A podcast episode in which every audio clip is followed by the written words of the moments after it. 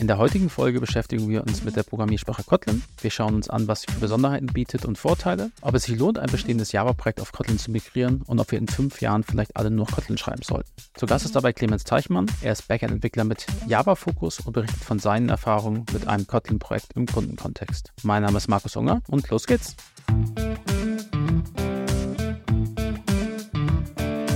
Ein wirklich guter Podcast der Neuland-Podcast zu Softwareentwicklung, E-Commerce und Organisation. Herzlich willkommen zur Podcast-Folge zum Thema Kotlin und ähm, ich kann einen netten Kollegen begrüßen und zwar den Clemens. Hallo. Hallo, äh, wir haben uns auf dem Neuland-Forum kennengelernt. Äh, dazu gibt es vielleicht gleich mehr, aber vielleicht starten wir erstmal damit. Ähm, erstmal danke für deine Zeit und magst du vielleicht einmal kurz vorstellen für die Zuhörer und Zuhörerinnen? Ja, danke für die Einladung. Genau, ich bin Clemens. Ich bin seit zwei Jahren ungefähr Entwickler bei Neuland. Sechs Jahre insgesamt äh, Entwickler, Softwareentwickler. Ähm, hauptsächlich im Backend-Bereich tätig, ein bisschen DevOps. Genau. Zwei Jahre, okay, also relativ frisch. Äh, und wir können ja vielleicht verraten, es ist äh, zumindest nach meinem Stand die erste Podcast-Folge mit der Hauptstadt. Also du repräsentierst hier Berlin. Ich hoffe, das darf ich spoilern. Berlin ist ja nicht äh, ganz so klein, also man wird dich nicht finden, auch wenn man wahllos durch die Straßen rennt und Clemens ruft. Berlin ist kleiner als man denkt manchmal, aber äh, ja. wird glaube ich schwierig. Wir haben uns kennengelernt äh, und tatsächlich äh, das erste Mal physisch auch gesehen. Ich bin ja auch als Remoteler unterwegs, ähnlich wie du, auf dem Neuland Forum. Ähm, das Neuland Forum ist ein neues Format, das wir als äh, Firma eingeführt haben. Da ging es ein bisschen drum. Ähm, das waren zwei Tage. Auf dem ersten Tag haben wir die Teams vor, oder haben sich die Teams vorgestellt mit ähm, Teammitgliedern, Architektur, Tech-Stack mhm. und Austausch und dergleichen. Und am zweiten Tag gab es einen ähm, schönen Talk-Slot, so will ich es nennen. Das heißt, bestimmte Leute konnten zu bestimmten Themen etwas besprechen. Und du hast dich für Kotlin entschieden. Magst du das Thema nochmal sagen vielleicht, worum es da ungefähr ging? Äh, ja, das war ein, ja, das war so ein Kombi-Thema äh, mit einem anderen Kollegen zusammen. Wir haben so ein bisschen aus unserem aktuellen Projekt berichtet. Kollege ein bisschen aus dem Spark-Umfeld äh, und Data Engineering-Umfeld. Und ich habe ein bisschen darüber präsentiert, wie äh, denn so die Kotlin-Entwicklung äh, als mein erstes, ich sage jetzt mal, richtiges, produktives Kotlin-Projekt äh, mit Spring Boot sich so angefühlt hat. Also so ein kleiner Erfahrungsbericht für die Kollegen. Mhm, okay.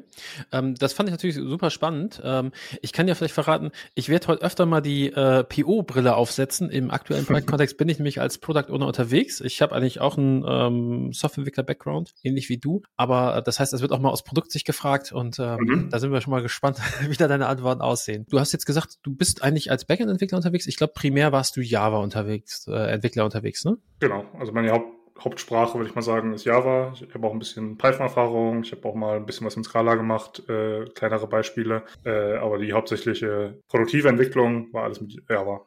Mhm.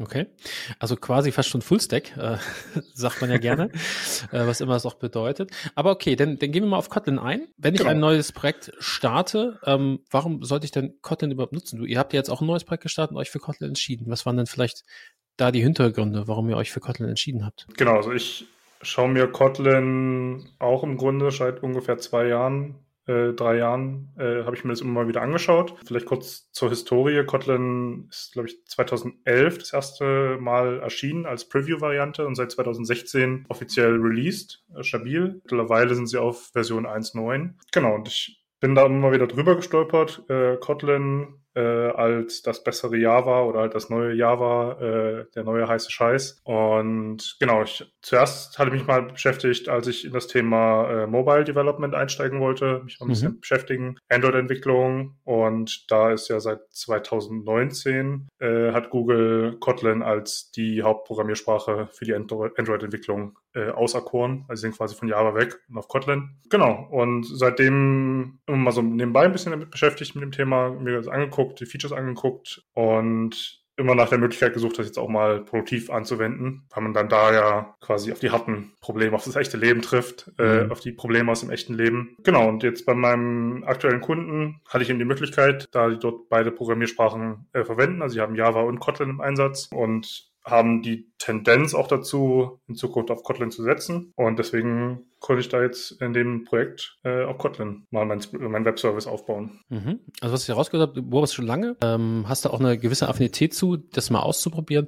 und der Kunde ist dem auch offen. Ne? Und äh, wenn, wenn, Google wechselt, ne, dann gibt es wahrscheinlich auch gute Gründe. Also Neuland ist da äh, in einer guten Gesellschaft. Aber welches Problem löst Kotlin eigentlich? Weil eine neue Programmiersprache, äh, die gibt's ja äh, ganz überspitzt wie Sand am Meer, aber am Ende muss es ja irgendeinen Grund geben, warum Kotlin entwickelt wurde und Problem lösen, das man vielleicht mit Java nicht so gut lösen konnte. Hast du da vielleicht eine Idee? Mhm. Ich glaube, also es sind mehrere, mehrere Probleme, die Kotlin oder die Kotlin-Entwickler versucht haben anzugehen. Um es mal so grob zusammen, also zusammenfassend zu sagen, äh, ist es einmal das Thema moderne Softwareentwicklung und präzise Sprache, also aussagekräftige Sprache, kurze Sprache. Im Englischen gibt es das Wort concise. Ich weiß ehrlich gesagt gar nicht, ob es eine deutsche Übersetzung dafür gibt, die da gut passt. Aber das heißt im, im Grunde ähm, eine knackige Sprache, also die genau das ausdrückt, was ich programmieren möchte, ohne halt Overhead zu erzeugen oder Sachen zu verschleiern. Also sehr präzise, sehr aussagekräftig. Ähm, das war so ein, eine Sache, die Kotlin-Entwickler äh, sich damals zu Herzen genommen haben. Mhm, okay, das ist ganz spannend. Ähm, wir haben ja demnächst auch eine, äh, eine Folge geplant zum Thema modernes Java entwickeln, mhm. weil du auch gesagt hast, moderne Softwareentwicklung oder moderne Entwicklung generell. Ne? Also Lesbarkeit ist da ein großer Faktor, habe ich jetzt rausgehört. Was ich auch immer wieder höre im Kontext von Kotlin, ist so ein bisschen weniger Boilerplate-Code. Kannst du das genau. bestätigen oder ist, ist das ein Faktor für dich auch tatsächlich in der täglichen Arbeit? Äh, ja und nein. Ähm, da würde ich sagen, oder da muss man so ein bisschen abwägen. Ja, Kotlin als, oder wenn man sich die reinen Programmiersprachen anschaut, Kotlin versus Java. Ja, Kotlin hat weniger Boilerplate. Kotlin hat so Konzepte wie die Data Class, die viele Sachen vorgeneriert, also wo der Compiler einfach Methoden für dich generiert, zum Beispiel Getter, Setter, ToString, Equals etc., das, was man bei Java immer per Hand programmieren muss. Das ist so ein Beispiel. Ein anderes Beispiel ist Typeninferenz. Das heißt, wenn der Compiler aus der Methode heraus erkennen kann, was da für ein äh, Wert zurückgegeben werden soll, dann braucht man das bei der Zuweisung der Variable nicht nochmal zu wiederholen. Also man kann sich so ein paar Sachen sparen. Das ist, ein, wenn man die Programmiersprachen an sich betrachtet, hast du da schon eine, eine knackigere Syntax, äh, ist ein bisschen kürzer, ist ein bisschen lesbarer, können wir vielleicht gleich noch drüber reden. Aber im Vergleich, äh, also das ist halt wirklich nur, wenn man auf die Programmiersprache an sich guckt, im Alltag, im Entwickleralltag hat man zum einen arbeitet man ja oftmals mit einer IDE, die einem sehr viel abnehmen kann, was Boilerplate an, zumindest das Schreiben angeht. Äh, also in IntelliJ, ich kann halt einfach Control Enter und dann kann ich sagen, mach mir mal bitte alle Getter und alle Setter und eine To-String-Methode und dann haut er mir das halt rein. Das heißt, ich spare mir zumindest schon mal das Schreiben. Klar hat man immer auch beim Lesen den, den Overhead, aber du kannst es erstmal kürzen. Und dann der zweite Punkt ist ja auch das Thema Library-Unterstützung. Da gibt es ja bei Java auch mit äh, Lombok viel, wo du dann halt diese ganzen Sachen, äh, Konstruktoren einfach über eine Annotation erzeugen kannst. Brauchst halt auch wieder wieder diese Annotation, aber äh, kannst ja dadurch halt auch Boilerplate sparen. Okay. Äh, Boilerplate, äh, vielleicht können wir es mal erklären für Leute, die nicht so tief im Thema sind. Das sind quasi ähm, Codefragmente, die ich immer wieder schreiben muss, ähm, und gar nicht so richtig Mehrwert bringen, ne? also so, die manchmal überflüssig sind. Du hast jetzt Lombok als Beispiel gebracht, ne? da kann ich dann quasi einfach so ein Add an die Klasse machen und sagen Konstruktor und dann generiert das automatisch. Ich muss nicht jedes Mal diesen Konstruktor bauen. Ne? Das ist so ein genau. bisschen das, was man als Spoiler-Plate-Code versteht. Ne? Also weniger Code ist ja tendenziell immer besser. Erstmal ist der wahrscheinlich lesbarer, weniger Wartungsaufwand und sowas. Also schon gute Argumente ne, für Kotlin. Jetzt hast du mir tatsächlich eine, eine gute Steilvorlage gegeben. Du hast gesagt, es gibt IDEs, mit denen man programmiert. Ähm, und äh, Jet, äh, JetBrains habe ich schon verraten. Kotlin hat ja eine interessante Geschichte und zwar ist JetBrains, der, der Entwickler der, der bekannten IDEs, IntelliJ, Rider und dergleichen, die haben tatsächlich Kotlin nach meinem, meiner Info zumindest erfunden. Ist, ist das so und äh, warum machen die das? Genau, ähm, das kommt von JetBrains ursprünglich entwickelt. Sie sind quasi die Hauptentwickler. Ähm, mittlerweile ist es aber, also ist glaube ich von Anfang an Open Source. Es gibt auf jeden Fall auch Open Source äh, Contribution. Aber die, die Entstehung ist von äh, JetBrains. Ich glaube, äh, Andrei, Andrei Breslav war der der Lead Designer der Sprache und Dimitri Jemerov ist, glaube ich, der, der Hauptentwickler. Ähm, das sind zumindest die zwei Namen, die im Netz dazu immer wieder so auftauchen. Genau, und ich äh, habe ja neben mir auch das Buch Kotlin in Action liegen, das ich ganz äh, empfehlen kann. Äh, da gibt's auch ein kleines Vorwort von dem Lead Designer und äh, der hat quasi auch genau dieselbe Frage gestellt. Brauchst du überhaupt noch eine neue Sprache? Ist das denn nicht, also das ist ja immer mit Arbeit und Pain und sowas verbunden. Genau, die haben halt gesagt, ja, es gibt eben Sachen in der Java Feld, die man besser machen kann, die man eben moderner machen kann. Wo ja auch, muss man auch sagen, Java zieht ja auch immer wieder nach, kommen vielleicht gleich mal drauf. Genau, die haben sich dann gedacht, nee, wir machen jetzt doch nochmal eine neue Programmiersprache und mit dem Ziel, was ich eben schon angesprochen hatte, äh, diese Paradigmen, Lesbarkeit etc., auch die ähm, Interoperabilität mit Java zu haben, dass du halt auch immer Java und Kotlin Code äh, parallel laufen lassen kannst und dass sie gut, gut äh, zusammenarbeiten. Mhm, okay. Ist ja ein riesen Benefit, ne, dass das quasi zusammenläuft. Aber ist ja auch spannend, dass tatsächlich ein IDE-Entwickler äh, eine Programmiersprache baut, weil die sehen wahrscheinlich relativ viel in ihren IDEs, was gefordert wird, ne, so Autogenerierung und sowas. Da können sie wahrscheinlich relativ viel draus ziehen, ne? Ja, das ist, glaube ich, auch Teil der äh, Entstehungsgeschichte, weil IntelliJ, also ihre IDE eben auch in Java entwickelt wurde und sie quasi oh, dementsprechend okay. auch da Pains hatten und ich glaube, ich meine, ich meine mal gelesen zu haben, dass sie mittlerweile, ich weiß nicht, ob sie schon alles umgestellt haben von äh, IntelliJ auf Kotlin, äh, aber sie haben auf jeden Fall die Entwicklung umgestellt, dass sie auch IntelliJ weiterhin jetzt in Kotlin entwickeln. Mhm, okay, spannend, wusste ich gar nicht, dass mit, mit, die mit Java angefangen haben, ne? aber gibt es ja häufiger mal.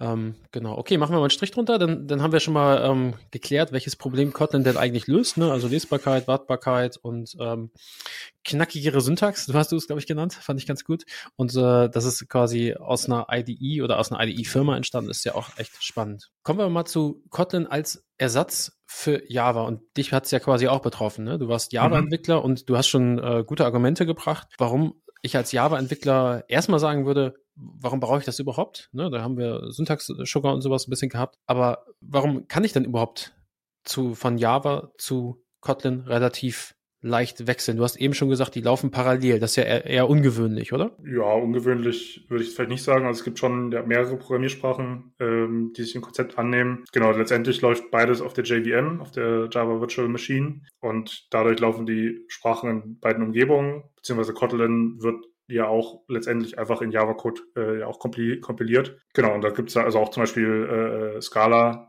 ist ja auch, läuft ja auch auf der JVM, hat theoretisch auch den Anspruch, da eine gewisse Vereinbarkeit herzustellen. In der Praxis, ich habe selbst keine Erfahrungen mitgemacht, aber ich habe das von einigen Kollegen in der Vergangenheit gehört, dass das mit Scala und Java in einem Projekt äh, nicht so gut funktioniert. Mit Kotlin, wie gesagt, die Entwickler äh, von JetBrains haben das mit als ein Key Feature auch äh, ausgerufen in ihrer Entwicklung. Das ist dementsprechend auch die Literatur. Geht viel darum, wie man jetzt die Sachen eben benutzt, aus Java heraus Kotlin-Code aufrufen oder aus Kotlin Java-Code aufrufen. Genau, und das habe ich auch keine Erfahrung mit. Das sieht auf jeden Fall erstmal äh, äh, ganz ganz clever gelöst aus. Bis jetzt habe ich tatsächlich noch kein Projekt mit beiden zusammen gemacht, äh, beziehungsweise ich würde mal sagen, kein, wo kein Produktivcode gemischt war. Wir hatten eine andere Mischform, äh, aber jetzt wirklich Java-Code aus äh, Kotlin heraus aufrufen und andersrum habe ich noch keine Erfahrung, ja. Mhm, okay. Stichwort JVM ist ja eigentlich super spannend, ne? Also Java hat ja mal gestartet, äh, da können sich vielleicht einige noch erinnern, Build Once, Run Everywhere, so hieß der Slogan, glaube ich, und da war die JVM so ein entscheidender Bauteil, ne? Man konnte quasi Java-Code schreiben und den auf verschiedenen äh, Computersystemen mit einer JVM starten. Ist ja super spannend, dass jetzt die JVM quasi eine Art Plattform geworden ist für Programmiersprachen, um sich da weiterzuentwickeln und auch dieser Mix ne, äh, zwischen Sachen. Du hast eben gesagt, äh, mhm. äh, du hast jetzt nicht die Erfahrung mit, mit äh, Java und Kotlin gemischt. Ähm, ich habe ja vorhin gesagt, ähm, ich mache mal die äh, Product Owner Rolle. Wir haben tatsächlich ein Projekt am Laufen gehabt, wo wir diesen technischen Durchstich gemacht haben. Da haben wir zum Teil Kotlin-Code gehabt, der auch im Production lief mit Java zusammen.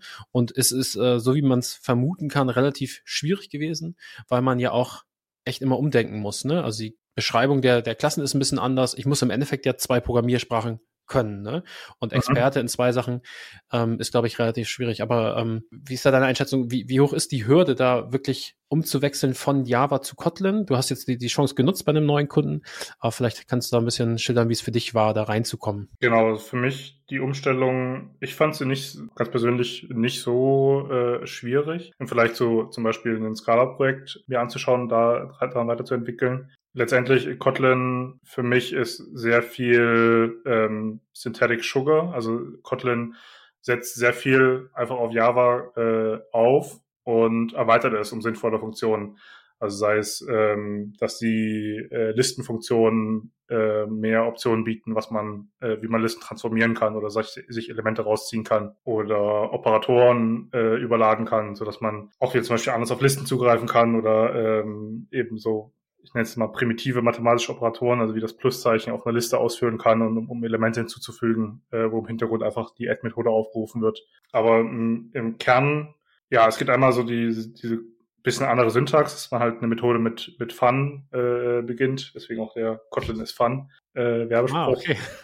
das kann ich auch noch nicht, ja. Und ja, so ein paar kleinere Sachen. Ich finde aber aus meinem Gefühl heraus, man kann Kotlin wie Java-Code schreiben. Also ich hatte, jetzt wo wir das Projekt angefangen hatten, mal ganz stumpf einfach, ich habe gesagt, okay, mache, ich mache jetzt Kotlin als das neue Ding und den Rest lasse ich alles gleich. Also ich, wir machen weiterhin Spring Boot. Ich habe weiterhin erst mal am Anfang mit Maven noch gearbeitet und letztendlich die ganzen Konzepte, die äh, Kotlin so bietet, habe ich mir dann erst nach und nach eingelesen, rangeschafft äh, und eingebaut. Aber am Anfang würde ich behaupten, das war eigentlich total stumpfer Java-Code, nur halt in Kotlin äh, geschrieben. Und das hat für mich, also auch den Einstieg, als ich mich damals das erste Mal beschäftigt habe, fand ich relativ schnell, weil es eben diese Möglichkeit gibt, vielleicht zu Scala, wo halt in die Sprache schon ganz viele äh, Programmierkonzepte mit eingebaut sind, die man da äh, verwenden sollte, bietet halt Kotlin die Möglichkeit, ganz einfaches Java, OOP äh, zu schreiben und man muss die ganzen fancy Konzepte nicht benutzen. Man hat halt die mhm. Möglichkeit dazu. Also es klingt natürlich gut, wenn man sagt, ähm, ich kann da quasi stumpf Java-Code schreiben. Ich äh, frage mich dann direkt wieder, warum soll ich das denn tun? Klar, du hast gesagt, man, man kann jetzt das machen, ne? aber ist es ist es jetzt schwer, Java-Entwickler zu bekommen? Oder also gefühlt ist Kotlin ja gerade auf so einem so einem Hype-Train. Ne? Viele bei uns in der Firma intern nutzen das. Äh, Google hat auch schon umgestellt. Man nimmt das immer vermehrt wahr. Also ist es wirklich schwer, Java-Entwickler zu bekommen? Oder was sagt deine Bubble? Ähm, sind die alle alle umgeschwungen von, von Java zu Kotlin ähm, oder sowas? Nee, also ich habe äh, jetzt auch im Vorbereitung für den Podcast nochmal so ein paar äh, Listen mir angeguckt. Es gibt ja von Stack Overflow äh, so einen Bericht jährlich ähm, von GitHub etc. Java ist auf jeden Fall immer noch so unter den Top 5, Top 10, naja, also Top 5 der Programmiersprachen. Also es ist immer noch schon sehr verbreitet, was die Leute mhm. machen. Wir waren mal Platz 1, glaube ich. Ja. Vielleicht schon lange wobei, her, aber. Ja, genau. genau, also halt neben den den größten wie Python und äh, C++, mhm. C Sharp etc. JavaScript ist auf jeden Fall ja, äh, Java noch ist halt auch wirklich noch sehr, sehr verbreitet. Und Kotlin, ja, ich will gar nicht so sehr sagen, dass es der heiße Scheiß ist. Ich glaube, es ist schon ein bisschen abgekühlt und es ist gerade in so einer, in so einer Übernahmephase, dass Leute eben merken, okay, das, das scheint was zu taugen. Äh, da sind Leute dahinter, äh, das entwickelt sich weiter, äh, das sieht stabil aus. Äh, lass uns das mal, mal angucken und übernehmen. Das ist ein guter Punkt, ne? Gibt wahrscheinlich auch ähm, viele Sachen, die erstmal cool wirken oder irgendwie einen Effektivitätsvorteil bieten, wie auch immer der aussehen mag, aber äh, Dinge brauchen Zeit. Ne? Java kommt ja aus den 90ern und äh, ist immer noch aktuell und wird verwendet. Und du hast es ja auch schon gesagt, Java holt ja so ein bisschen auf die, die äh, orientieren oder lassen sich inspirieren von anderen Modellen und machen es ja, einfacher. Genau. Insofern, ja, ich glaube, der, der Faktor Java ist für mich, war für mich zumindest immer ähm, in meiner Entwicklerzeit auch die größte Community. Ne? Wenn du was Java mhm. suchst, da gibt's immer irgendwas. Ne? Es gibt Stack Overflow, es gibt Bibliotheken,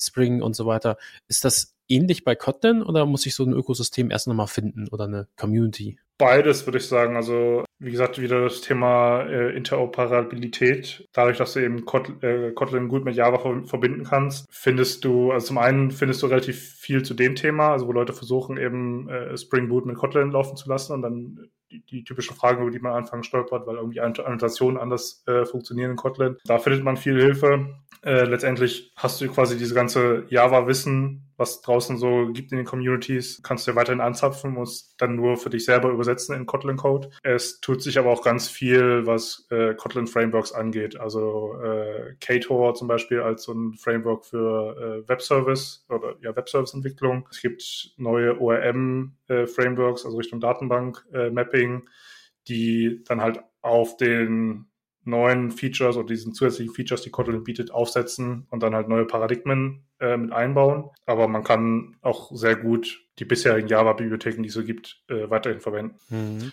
Deswegen, Weil, ja, community-mäßig, ähm, ja, es tut, also man findet recht viel. Jetzt ja der heiße Scheiß mit ganzen ChatGPT und sowas und Copilot, die sind da auch schon recht hilfreich. Also die haben da auch anscheinend auch schon eine ganz gute Basis an, an Wissen, um Code zu generieren. Okay. Es scheint was da zu sein. Also ich, ich setze mal wieder die Produktbilder auf. Das heißt, ähm, wenn ich Entwickler habe, die Java können, ist der Umstieg zumindest nicht so gravierend. Ne? Es läuft beides ähm, kompatibel zueinander, Java und Kotlin. Die Community-Größen äh, sind unterschiedlich, aber man kann quasi das im Geist übersetzen.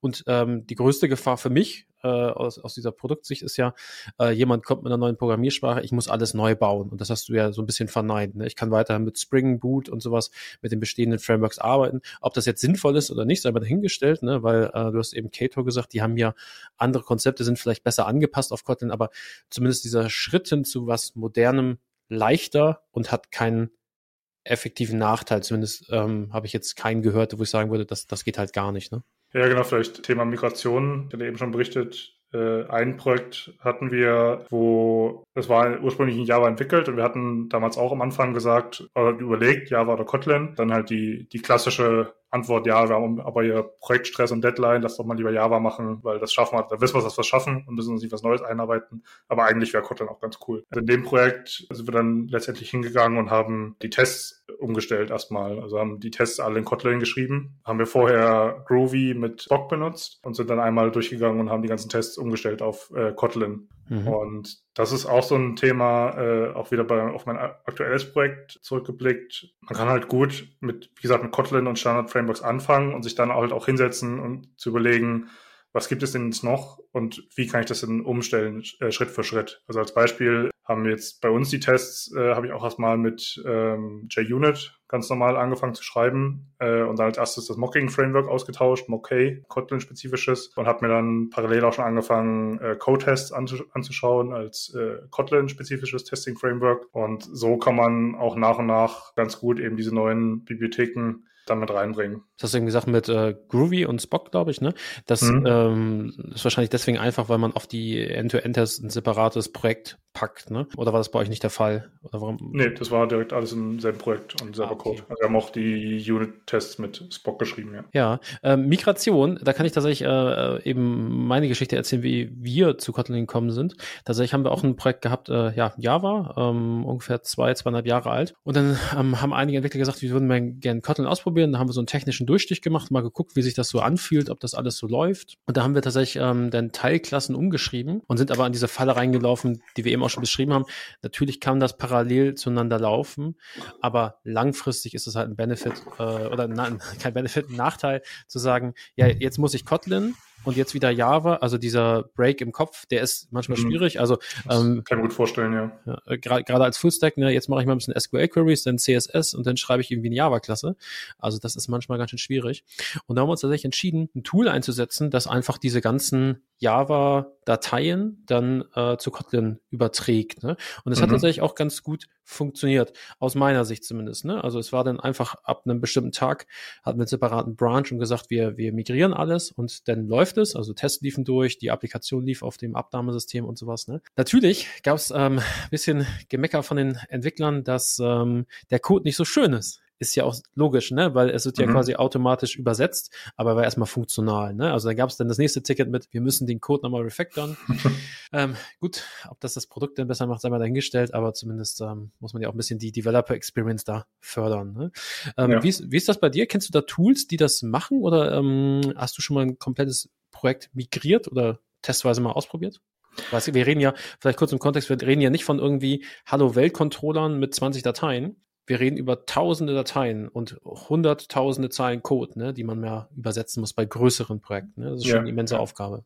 Mit kompletten Übersetzungstools etc. habe ich noch keine Erfahrung gemacht. Ich arbeite, äh, wie schon gesagt, hauptsächlich in IntelliJ und da ist die Tool-Unterstützung für Kotlin mittlerweile ganz gut. Es war am Anfang alles ein bisschen hakelig und False Positives, was so Fehlermeldungen anging. Mittlerweile ist aber, also meine Erfahrung ist, das läuft sehr gut. Unterstützt es auch äh, sehr gut. Äh, also eben auch so Sachen wie Typinferenz. Dann gibt es eben von IntelliJ dann Type-Hints, die man sich anzeigen lassen kann. Und ich nutze da gegebenenfalls, wenn ich eben mal Java-Code irgendwo äh, herhole und den einfügen will, dann, also IntelliJ macht auch direkt so eine Transformation, der erkennt, wenn das Java-Code ist und äh, den du da reinpastest, dann ähm, übersetzt er sich das auch direkt in Kotlin-Code. Und das funktioniert. Das mache ich natürlich nur für kleine, so für kleine Kurzschnipsel. Und dann gucke ich dann nochmal drüber, ob das auch alles so passt. Aber in der Regel äh, sieht das immer ganz gut aus. Genau, ist auch, glaube ich, gut zum Lernen, ne? wenn man mal gucken kann, das ist jetzt meine Klasse oder mein, meine Berechnung und wie würde das in Kotlin aussehen. Ne? Macht bestimmt auch Ja, oder auch am Anfang für so Lernzwecks. Man kann dann eben IntelliJ, machst, du machst ein neues Scratch-File auf mit Java-Code, kriegst da deinen Java-Code rein, die du kennst, kopierst den rüber und guckst mal, was IntelliJ daraus macht, mhm. Kotlin-Code. Also wenn es halt mal ein bisschen quick and dirty oder halt nicht den harten Weg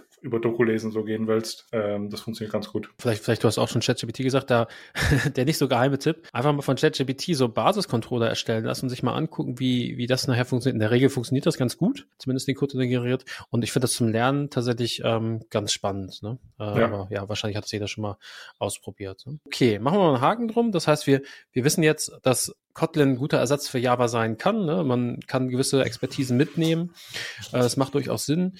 Und Übersetzungstools gibt's auch. Du hast äh, IDE-Tools gesagt. Ich habe jetzt hier Tools genannt oder ich habe es nicht genannt. Ich habe gesagt, dass es welche gibt. Die Tools selber kenne ich, aber da hilft sich ja googeln. Das hat auch ganz gut funktioniert.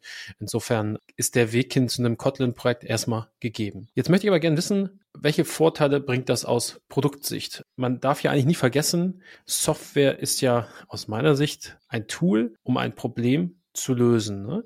Und das Produkt soll es am Ende lösen. Das heißt, Software ist ein Weg hin zu einer Lösung. Und ähm, ob ich jetzt Java oder Kotlin oder Scala oder jetzt ganz verrückt Node.js äh, unter der Haube habe, am Ende ist es doch identisch? Oder wie, wie ist da deine Meinung? Weil wir haben zum Beispiel solche, was ja gern reingeworfen wird, ist ja Performance, Performance. Der Code, der läuft jetzt 30 Prozent schneller.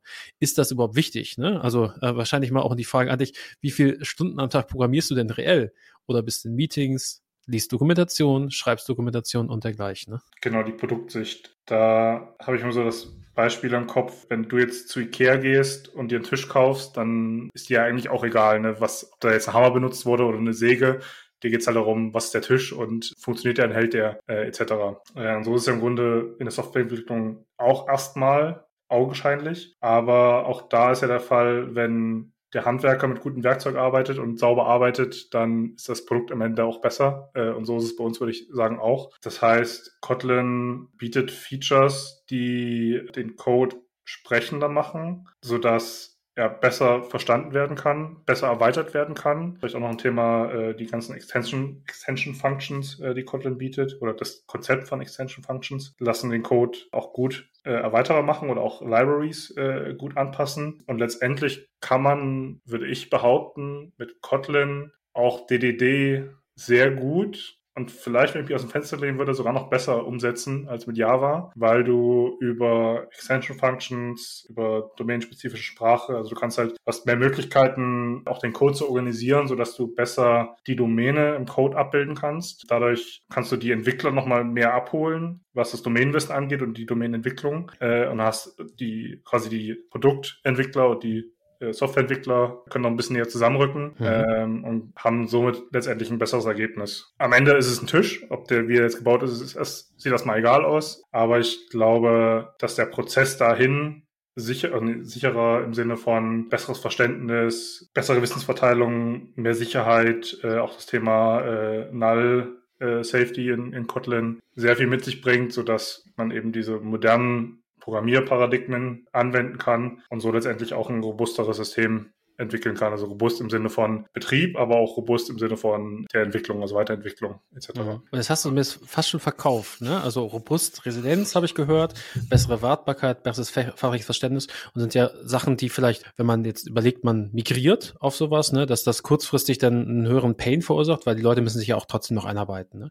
In der Regel ja. bist du Experte in was nur, wenn du es quasi Monate oder Jahre lang machst. Das ist erstmal okay, ne? Aber es gibt ja tatsächlich auch diese, äh, dieses schöne Beispiel, gibt es bestimmt einen Fachbegriff für, aber Projekt startet ganz schnell und es erhöht sich, also der Aufwand und die Zeit für Features erhöht sich immer weiter. Und das liegt ganz oft daran, dass Software halt komplex wird, ähm, die Fachlichkeit immer größer wird und auch die Wartbarkeit extrem schwierig wird. Ne? Und wenn, wenn das so ein bisschen dagegen zahlt, dann äh, kriegst du zumindest mein Okay aus Produktsicht. Und äh, du hast eben noch DDD gesagt, ne? also Domain-Driven Design steht da, äh, steht's dafür. Also die Abbildung von Fachlichkeit im Code, so will ich das äh, zumindest beschreiben.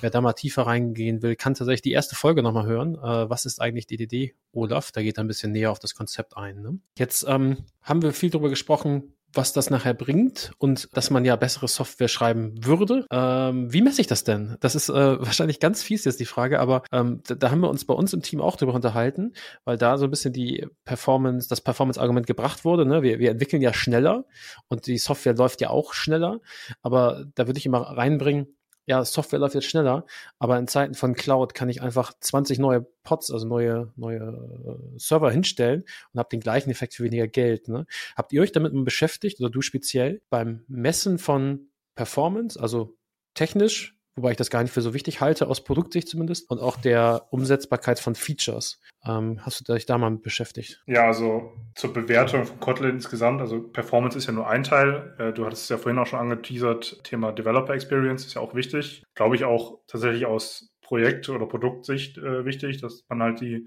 Entwickler müssen halt auch glücklich sein, die müssen halt auch Spaß haben, an dem Produkt weiterzuentwickeln und Teil davon ist eben auch die Programmiersprache äh, und das Framework etc.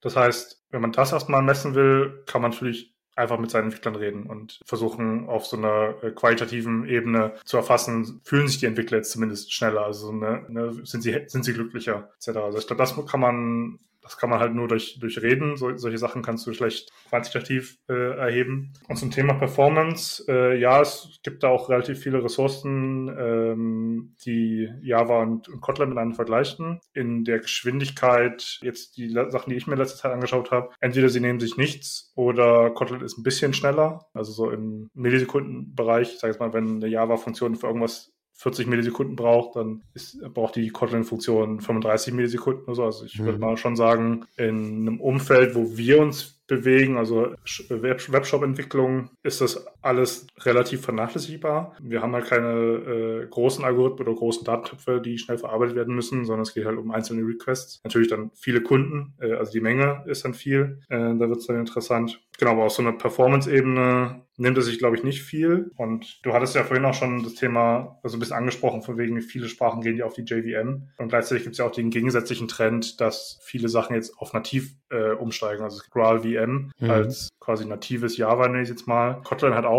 äh, das Feature äh, Kotlin Native dass man quasi Kotlin auf Maschinencode kompilieren kann, dass es nicht mehr auf der JVM läuft. Und das ist halt auch, bringt auch mal sehr viel Performance. Aber letztendlich in unseren, wie gesagt, in unseren Tätigkeitsbereichen äh, ist es, wie du sagst, du hast eben so viele Stellschrauben, an denen du arbeiten, an denen du drehen kannst, um deine Performance zu verbessern. Ja, dann ist die Frage so ein bisschen auch schwierig zu beantworten. Ist es jetzt die Programmiersprache, die es viel schneller macht, oder ist eigentlich eher die Datenbank das Bottleneck oder ist das Netzwerk das Bottleneck? Deswegen Messbarkeit, ja, du kannst halt die Sachen angucken. Im Big Picture würde ich mal behaupten, ist das nicht entscheidend. Mhm zwischen Java oder Kotlin was Performance angeht. Äh, bin ich voll bei dir. Das wird ja oft auch äh, gesagt, Java ist nicht so schnell. Am Ende kommt es auf den Kontext an, ne, wo man drin, wenn man jetzt in Embedded Systems ist, wo irgendwie äh, Millisekundenbereich zielen, denn, denn vielleicht, ne, ist für uns nicht relevant. Wir ähm, handeln das Ganze quasi gerne mit horizontaler Skalierung ab, ne? Stellen mehr Pods hin, mehr Hardware und so weiter. Und es mhm. kommen halt ganz viele Requests an. Ne? Und ja, das finde ich dann gar nicht so gravierend. Und du hast gesagt, Developer Experience ähm, ist tatsächlich auch ein, ein äh, Teilbereich, weswegen wir uns für Kotlin entschieden haben, weil ähm, ja, die Entwickler sollen auch zufrieden sein und ähm, wenn du zufriedener bist und Bock auf deine Arbeit hast, dann ist zumindest meine Erfahrung, dann machst du auch schneller Sachen und mal ein bisschen, läufst du vielleicht die 110 Prozent für ein paar Tage, äh, ist dann auch okay. Genau, ja, so ist es zumindest bei mir äh, gestartet. Mhm. Erstmal, ich wollte halt mal was Neues ausprobieren, also mich hat erstmal Kotlin einfach aus Developer Experience happy gemacht, dass man was Neues ausprobieren kann. Ich bin in der Regel eigentlich nicht so der Shiny New Object Typ, aber ja gut, ich habe es mir auch eine ganze Zeit lang angeguckt, äh, bis ich es dann mal produktiv mhm. benutzt habe. Aber genau, mit der Zeit äh, kamen dann wirklich mehr und mehr Features, die ich dann doch lieben gelernt habe, sage ich mal. Also so, ich hatte es ja gerade eben schon angesprochen, Extension Function in Kotlin, das ist im Grunde auch, worauf viel basiert, dass Kotlin, also du kannst halt in Kotlin Objekte oder Klassen erweitern, die nicht in deinem Scope liegen. Also wenn ich zum Beispiel eine externe Library habe und ich möchte jetzt, die hat, irgendwie nur Getter, Setter und irgendwie so ganz arbiträre Funktionennamen, Add etc. Und das ist aber alles eben nicht irgendwie passend zu meiner Domäne, kann ich äh, in Kotlin auf dieser Klasse eine neue Methode definieren. Die Methode liegt dann quasi in meinem Code, aber ich kann sie so benutzen, als würde sie Teil dieser der Library äh, sein. Und das, das ist im Grunde auch das, worauf Kotlin aufbaut. Also Kotlin hat selbst auch ganz viele Extension Functions für Java, also Java Collections etc. Äh, geschrieben, was, äh, was sie eben für, für hilfreich erachten. Und das ist dann aber auch genau der Punkt, wo dann das DDD, wo das dann beim DDD hilft, dass du sagen kannst, äh, ich habe jetzt hier irgendwie eine externe Library und eigentlich brauche ich die Methode oder ich möchte das sprechender in meinem Kontext ausdrücken und dann kann ich eben auch eine Extension Function schreiben und muss halt nicht zu dem Library Ersteller gehen, der halt irgendwas baut, nur für meine Domäne etc. Also Extension fragen. Jetzt greifst du fast schon ein bisschen vor. Ich wollte dich gleich noch deinen drei Lieblingsfeature in Kotlin fragen. äh, aber gucken wir gleich mal. Kurz zum Thema noch ähm, Performance. Äh, nach meiner Erfahrung ist auch so, die Performance der Programmiersprache, die sind ja alle ähnlich. Ne? Oft hast du so ähm, Performance-Probleme auf Basis von einer Architektur, die man ja selber auswählt. Ne? Also die Programmiersprache ist gar nicht so, so entscheidend, sondern die Struktur, in der also diese Programmiersprache eingebettet ist. Ne? Also in diese E-Commerce-Systeme, mhm. dass man outsourced und Service, äh, einen Service baut. Ne? Dann kommen wir zum Ausblick. Ähm, jetzt mal eine, eine kritische Frage. Schreiben wir in äh, zwei bis fünf Jahren alle noch Kotlin? It depends, wie so oft. Ah, äh, danke, ja. nee, also es ist natürlich immer die Frage, ist die Umgebung dafür geeignet? Äh, also wir sind ja hauptsächlich in Kundenprojekten unterwegs. Äh, das heißt, die Kunden, es liegt erstmal an den Kunden, auch Kotlin eins, äh, einsetzen zu wollen. Mein Wunsch wäre ja, wäre schon cool. Also ich könnte es mir vorstellen. Ich kann mir aber auch genauso gut vorstellen, dass wir, also du hast vorhin schon gesagt, Java zieht ja auch immer mehr nach. Java hat in glaube, Java 8 die Streams eingebaut. Jetzt gibt es Records, die äh, sehr ähnlich zu den mhm. Data Classes in Kotlin sind, also die eben auch schon versuchen, Boilerplate rauszunehmen. Äh, letztendlich entwickelt sich Java ja auch weiter. Ist halt, ich sage jetzt mal nur so, hängt halt so ein bisschen hinterher immer. Das aber, also klingt halt schlimmer als es ist, voll, vollkommen wertfrei. Genau, deswegen kann ich mir gut vorstellen, dass wir auch äh, weiterhin Java entwickeln. Ich glaube aber mit den Features, die Kotlin bietet, oder anders gesagt, der Pain ist gering genug, glaube ich, dass man den Umstieg äh, schaffen kann, machen kann. Und die Benefits sind da, davon habe ich ja vorhin geredet. Deswegen glaube ich schon, dass es, also ich kann mir gut vorstellen, dass wir, dass wir bald auf, äh, oder dass mehr und mehr Kunden und dementsprechend auch wir auf Kotlin umstellen. Genau, also du hast ja schon gesagt, es kommt halt immer auf die Kunden an. Ne? Wir betreuen Kunden teilweise ähm, mit so zehn Jahre alten Systemen, die dann immer weiterentwickelt werden.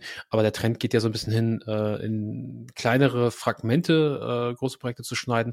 Und dann kann es durchaus sein, dass man diese kleinen Fragmente dann mit ein bisschen moderneren Sachen äh, reinbringen. Ne? Das ja. wirkt übrigens, weil du gesagt hast, Java ähm, holt ein bisschen auf. Das äh, ist auch, glaube ich, leicht immer. Ne? Also Kotlin wirkt so wie dieses coole neue kleine Startup, das einfach mal was raushauen kann und wir gucken mal.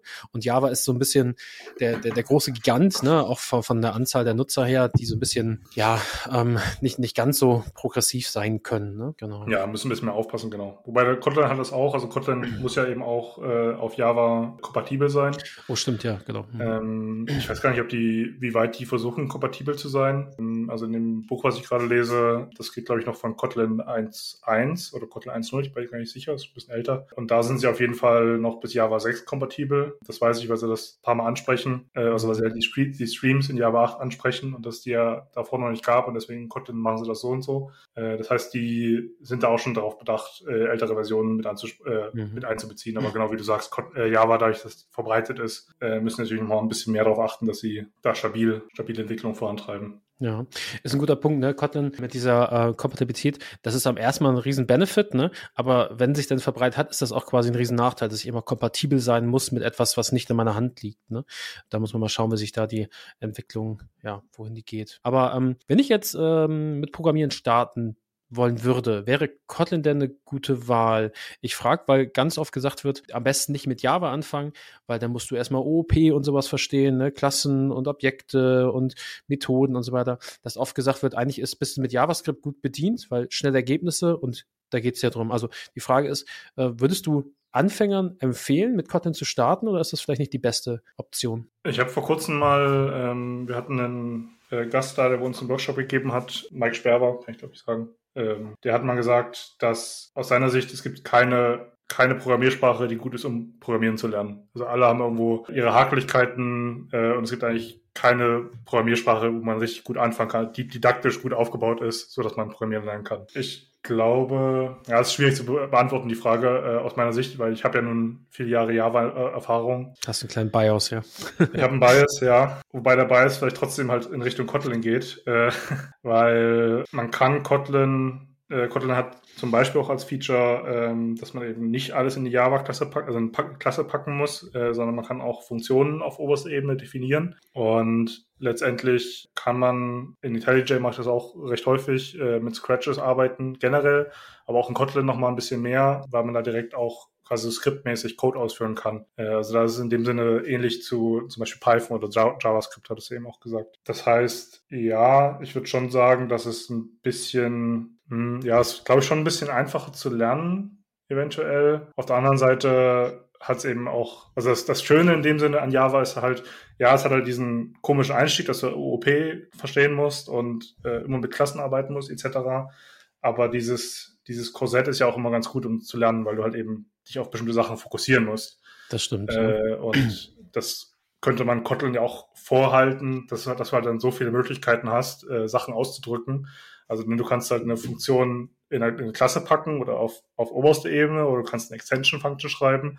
Dann ist ja die Frage, äh, letztendlich hat man dann so ein bisschen kognitive Last, dass man also ein bisschen mehr kognitive Last durch die Freiheiten, weil du dich halt mehr darüber äh, Gedanken machen musst, äh, die entscheiden musst, wo du jetzt was hinpackst. Und das kann ich mir vorstellen, das könnte am Anfang vielleicht ein mhm. bisschen irritierend sein, wenn man als kompletter Anfänger anfängt. Gleichzeitig ist es aber halt, also weiß nicht, ich glaube, die Didaktik geht ja auch immer weiter und man lernt halt dann die Sachen gleich mit. Also das ist halt auch die Frage, wie einfach das, das Setup aufgebaut ist, wie man die Sprache lernt. Das, das stimmt. Äh, es gibt ja tatsächlich auch genau. bei, bei Swift so Playgrounds, die mitkommen, ne? also die Programmiersprache von Apple, wo man so ein bisschen rumspielen kann. Das ist dann wahrscheinlich eher freundlicher ne? und kommt wahrscheinlich drauf, auch darauf an, woher man kommt. Ne? Es gibt auch ähm, so Baukästen, Scratch ist glaube ich auch von Google, wo man so GUI-Sachen zusammenklicken kann. Ne? Ist die Frage, wo mhm. man startet. Ne? Aber ich ja, glaube, wo man, wo man herkommt wo man hin will auch. Ne? Also die Kotlin hat sich ja, also sie haben zumindest sehr viele äh, ambitionierte Projekte mhm. so am Start. Also mhm. neben dem klassischen Kotlin halt für die, für die Mobile-Entwicklung oder Webentwicklung, also was halt sehr an Java anlegt. Hatte ich ja eben schon gesagt, es gibt Kotlin Native, um nativ Kotlin zu kompilieren. Es gibt auch Kotlin JS, um quasi aus Kotlin Code JavaScript äh, zu mhm. bauen.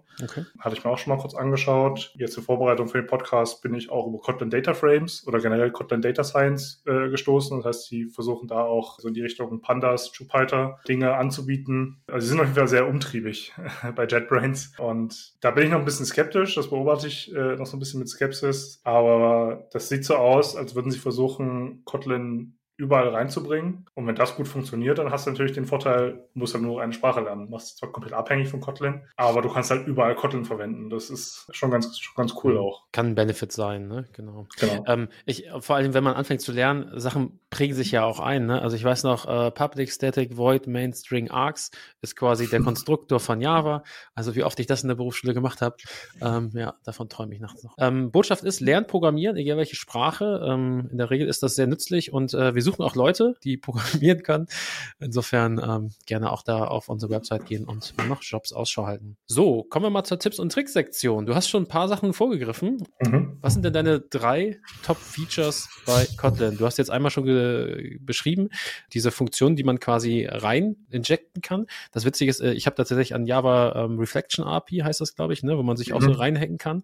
Und bei JavaScript nennt sich das Monkey Patching, quasi bestehende Objekte einfach um Funktionen zu ergänzen. Und das ist, glaube ich, das, was bei dir, zumindest bei mir, so hängen geblieben ist, dass das eins der drei ist. Was sind die anderen beiden? Genau, also für mich ein großes Ding ist das Thema Null Safety. Also Kotlin hat direkt in die Sprache eingebaut das Konzept, dass Objekte oder ein Typreferenz null sein kann. Und da gibt es dann diesen, diesen Fragezeichen-Operator. Das heißt, ich kann einer Klasse oder einer Methode, nicht einer Klasse, einer Methode, sowohl Input, Output durch ein einfaches Fragezeichen hinten dranhängen. Das ist auch so ein bisschen, äh, ist ganz schön beschrieben im Buch auch, wie sie sich da Gedanken gemacht haben, wie sie Sprache aufbauen, weil sie halt sagen, so, dass ist halt vielleicht da, also deswegen so ein Fragezeichen dahinter machen. Kann man halt äh, abbilden, gut abbilden, welche Objekte denn null sein können, welche nicht. Das macht viele Sachen sehr explizit. Also im Grunde dieses ganze große Thema Null Pointer Exception wird halt dadurch äh, adressiert, dass ich explizit angeben muss, kann eine Variable null sein oder nicht. Und wenn sie null sein kann, dann bin ich gezwungen, vom Compiler äh, das zu behandeln.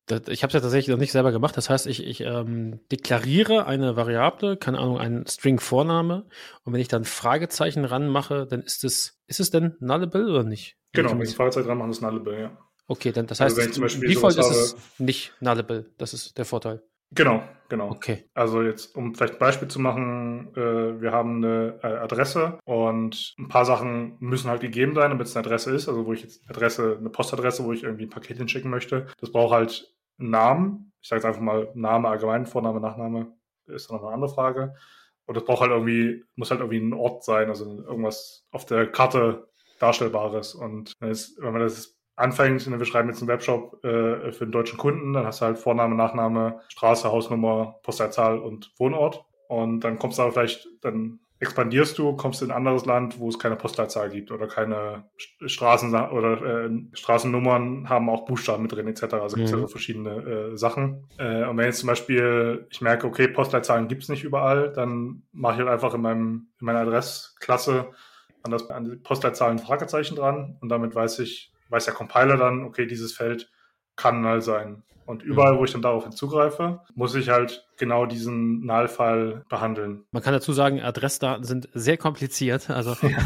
wer sich da tiefer beschäftigt, äh, wir arbeiten ja auch für Firmen, die europaweit tätig sind. Äh, es ist echt nicht einfach.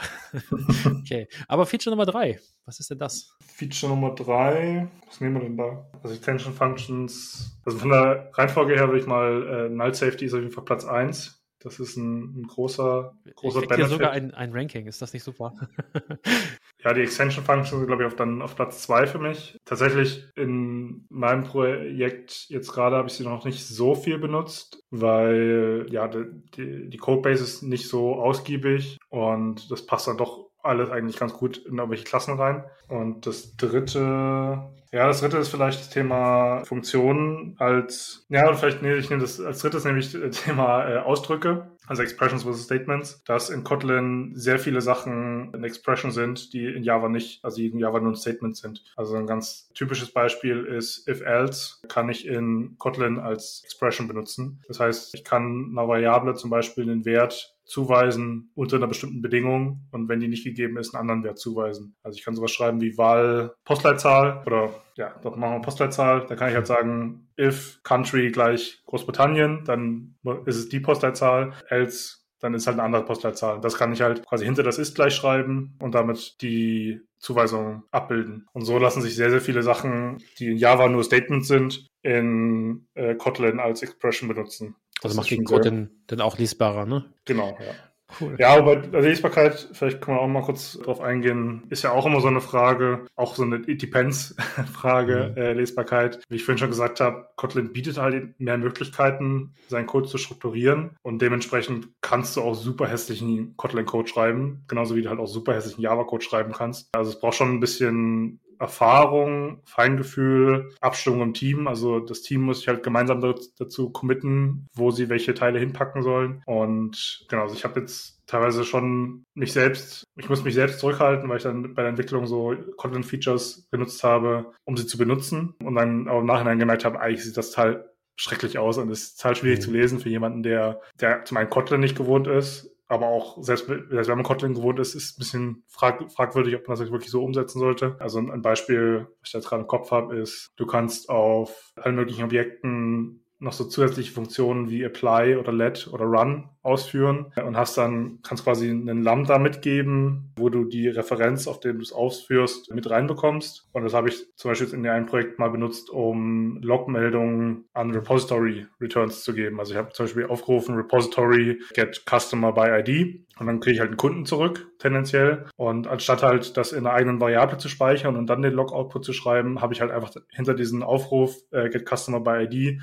einen Punkt Apply gemacht und dann gesagt, und dann habe ich da meine Logmeldung reingepackt. Ach so, so eine Art Hooks quasi, dass man genau, Operationen, ja. okay. Ja. Genau, und das Aber, ist halt, kann man machen dann in, in ja. Kotlin. Ob es halt geiler ist letztendlich, äh, muss man das, gemeinsam entscheiden. Da sind wir quasi beim Clean Code, ne? Also in jeder Programmiersprache genau. gibt es Sachen, man muss sich als Team einigen, ne? Ist ja in der Regel kein Ein-Mann-Projekt und ähm, es ist einfach auch eine subjektive Sache. Ich weiß noch, äh, Python haben alle gesagt, oh, mega cool, keine geschweiften Klammern mehr, man macht das Beeindruckung. Äh, fand ich voll grausam, ne? Also das war überhaupt nicht meine Art, ja. da zu entwickeln ja. und da muss man einfach mit klarkommen. Ne? Kommen wir dann zum Abschluss und äh, du hast schon ähm, sehr viel zitiert aus einem Buch und äh, da geht es quasi in die Kategorie Literaturtipp. Äh, welches Buch kannst du denn zum Thema Kotlin empfehlen, Clemens? Äh, empfehlen kann ich, weil ich es gerade lese, äh, Kotlin in Action. Das ist ganz gut strukturiert, kann man relativ schnell durchgehen, erklärt halt so die einzelnen Features ein bisschen genauer äh, und geht dann im zweiten Teil aber auch so auf, äh, ich sag mal, ein bisschen höhere Features oder größere äh, Möglichkeiten ein, was man mit Kotlin machen kann. Letztendlich die, die Kotlin, die Doku, die offizielle von JetBrains, ist super. Da findet man total viel. Und ich glaube, Klassiker, den vielleicht jeder Java-Entwickler kennt, Beldung als Plattform, wo halt ganz viel äh, beschrieben wird, wie Spring etc. funktioniert. Die haben auch quasi eine, eine Kotlin-Version, die ist dann äh, gelb und nicht grün. Da findet man auch dann sehr viel zum Thema Kotlin und Kotlin Spring Boot etc. Genau, das sind so die drei Resources, die ich am meisten benutze. Die packen wir auch gerne in die Beschreibung oder Show Notes, dann könnt ihr euch die mal rausziehen. Und dann, wenn es doch noch Fragen gibt zum Thema Kotlin oder man einen kleinen Austausch mit dir möchte, wo kann man dich denn finden? Bist du irgendwie auf Social Media aktiv? Gibt es eine E-Mail? Keins davon so richtig. Ja, nee, man kann mir eine E-Mail schreiben gerne. clemens.teichmann.neuland-bfi.de, wenn man sich damit austauschen möchte. Ansonsten, ja, ich bin so auf den üblichen Plattformen unterwegs, aber würde jetzt nicht sagen aktiv oder nicht in Entwicklerkontext aktiv. Von daher ist wahrscheinlich eine E-Mail das Beste, wenn man sich da austauschen möchte. Okay, also E-Mail an Clemens bei Fragen oder einfach wahllos in Berlin nach Clemens rufen. Vielleicht habt ihr ja Glück. Insofern, ähm, ich gucke mal auf die Zeit. Wir haben es äh, fast eine Stunde geschafft. Insofern vielen Dank für die Einblicke. Wir sind auch, glaube ich, ein bisschen tiefer eingegangen. Ähm, haben mal gezeigt, was Kotlin so bietet, wie so ein Migrationsprozess aussehen kann. Und ähm, dafür möchte ich mal Danke sagen. Wir verweisen nochmal auf eine Folge, die demnächst kommt. Ähm, moderne Softwareentwicklung mit Java. Also Java holt langsam auf. Wir haben es auch schon gesagt. Insofern schauen wir mal, äh, wie sich das in ein paar Jahren entwickelt. Und äh, vielleicht machen wir ein paar Jahre nochmal ein Recap, wie es denn denn war in einem Kotlin-Projekt. Clemens, vielen Dank für deine Zeit und Sehr gerne. bis demnächst. Ne? Ciao. Ciao. Das war unsere Folge zum Thema Kotlin mit Clemens Teichmann. Wenn ihr mehr über Domain-Driven Design erfahren wollt, hört auf Folge 1 rein. Was ist eigentlich DTD OLAF? Oder abonniert den Podcast, um die nächste Folge zum Thema moderne Softwareentwicklung mit Java nicht zu verpassen. Danke fürs Zuhören. Ciao.